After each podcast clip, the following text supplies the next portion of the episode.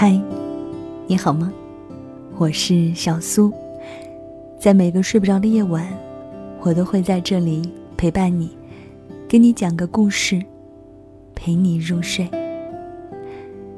昨天晚上，朋友在群里大喊：“彭于晏好帅啊！”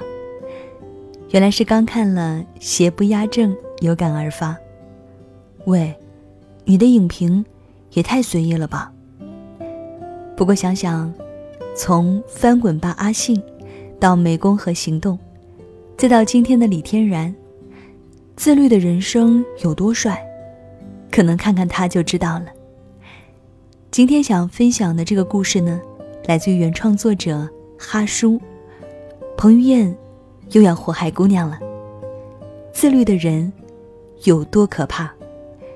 节目之外，如果想查看文字稿、歌单，或者来收听、收看更多的故事，都可以添加我的微信公众号，搜索我的名字“小苏”，拂晓的晓，苏醒的苏，在公众号后台回复“微信”两个字，可以看到我个人微信的二维码，也欢迎来到我的朋友圈做客。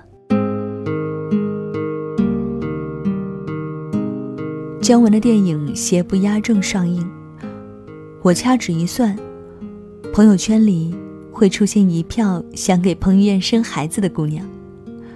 彭于晏那惹火的身材，连姜文都忍不住摸两下，直呼：“哎呦我去！”作为一个在减肥路上已经荒废了两个月的废材，就冲彭于晏这一身的肌肉，到时候。我也要去电影院捧个场啊！能控制体型的人太可怕，自律的人太可怕。这几年彭于晏很火，连续出了不少作品，圈粉无数。而这只是我们看到的，看不到的，是无数迷茫、绝望的夜晚。在某次访谈里。彭于晏回忆起那些曾经灰暗的日子，我当时好迷茫。为什么别人会有那么多的戏演，有那么多粉丝，赚那么多钱，拍那么多广告，而我没有？后来，他总结出了原因，其实，就是自己还不够好。那么，如何让自己变得更好呢？答案是。自律，拼命。彭于晏曾说：“我没有才华，所以用命去拼。我不怕苦，就怕学不到东西。”在拍电影《翻滚吧，阿信》之前，彭于晏也拍了几部电影，但是都没有大火，反而是和他一起搭戏的人都火了，比如余文乐、阮经天、范玮琪。郁闷的事情还没完。他又因和经纪公司产生合约纠纷，整整一年没工作，没收入，欠下巨额债务，人生跌落谷底，一度神经衰弱，极度焦虑。电影《翻滚吧，阿信》中有一句台词：“如果你一生只有一次翻身的机会，就要用尽全力。”为这部电影。彭于晏是真的使出了全力，因为电影里有大量的高难度体操动作，很多演员望而却步，彭于晏接了，而且所有动作都自己上。他苦练了八个月，几乎每天都进行十个小时以上的体操练习，单杠、吊环、鞍马无所不练。后来体操的所有项目，他都学会了。为了保持八块腹肌的身材，只吃水煮餐，不加任何调料。电影上映后大获成功，彭于晏入围了第四十八届台湾电影金马奖的最佳男主角，事业开始有了起色。此后，彭于晏每拍一部戏，就学会一项技能。拍激战，和真正的拳击手练打三个月，练到体质只有百分之三。还学会了综合格斗、巴西柔术和泰拳。拍《我在垦丁天气晴》，他学会了冲浪。拍海豚爱上猫，他拿到了海豚训练师的资格证。拍听说，他学会了手语，练了三个月，每天练到手抽筋。拍黄飞鸿之英雄有梦，他学会了弓字伏虎拳、虎鹤双形拳。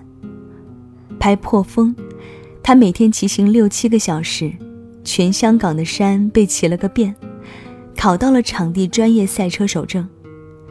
拍湄公河行动，他学会了泰语、缅甸语、射击，参加了泰国皇家御用保安的特训。彭于晏是易胖体质，以前是个小胖墩儿，为了保持身材，据说已经十多年不曾吃饱过。自己甚至坦言，已经几乎忘了糖是什么滋味。拿命去拼的背后，是强大的自律和意志力在支撑。自律和拼命努力，足可以成就一个人，让其灰暗的世界里变得五彩斑斓。优秀的人不一定都是自律的，但自律的人，通常都比较优秀。很多时候，你不自律，往往就会做不好，成为一个 loser。比如说，我就是这样一个人，想要减肥，但总是管不住嘴，迈不开腿，结果就是体重一直没减，再也见不到曾经那个玉树临风、身轻如燕的自己，还一次次与人打赌，输掉了不少饭。所以啊，今天这篇文章。也是写出来鼓励自己的。曾经看过这么一句话：“好的人生，就是有能力挣钱，还有命去花钱。”这句话让人无法反驳，没毛病。想要拥有这样的人生，就得靠自律，从两方面入手。总结起来就是：没事儿早点睡，有空多挣钱。早点睡，别熬夜，别糟蹋身体。很多人可能在减肥的问题上还能有点自律性，但是在熬夜这方面，却完全失去了自控力。熬夜会死人，这样的话题已经有很多文章写过。这些年也经常会有熬夜猝死的新闻，但很多人仍然控制不住的去熬夜。包括我自己也是，但是我现在已经注意了很多。普吉岛的同胞遇难，让人不得不感慨人生无常。有时候，你都没机会和世界说声再见，就已经走了。现在愈发的认识到，除了生死，其他都是小事儿。没事就早点睡。养足精神，面对明天，别糟蹋自己的身体。放纵，都是要还回去的。多努力，别堕落，别糟践人生啊！彭于晏为什么能从人生的低谷中走出来？为什么能让灰暗的天空变得灿烂起来？是因为自律，因为自律而带来强大的行动力。一次次的玩命努力，让自己变得更好。当你足够好了，足够优秀了，世界就是明亮的。很多时候，你以为是抖音、是游戏、是微博、是手机上的这些软件在毁掉你，归根结底，其实是你的不自律毁了你。自律的过程。都有一段难熬的时光，但自律的人生，最后都很美好。没事早点睡，有空多挣钱，做一个自律的人。你的人生绝对不止于此。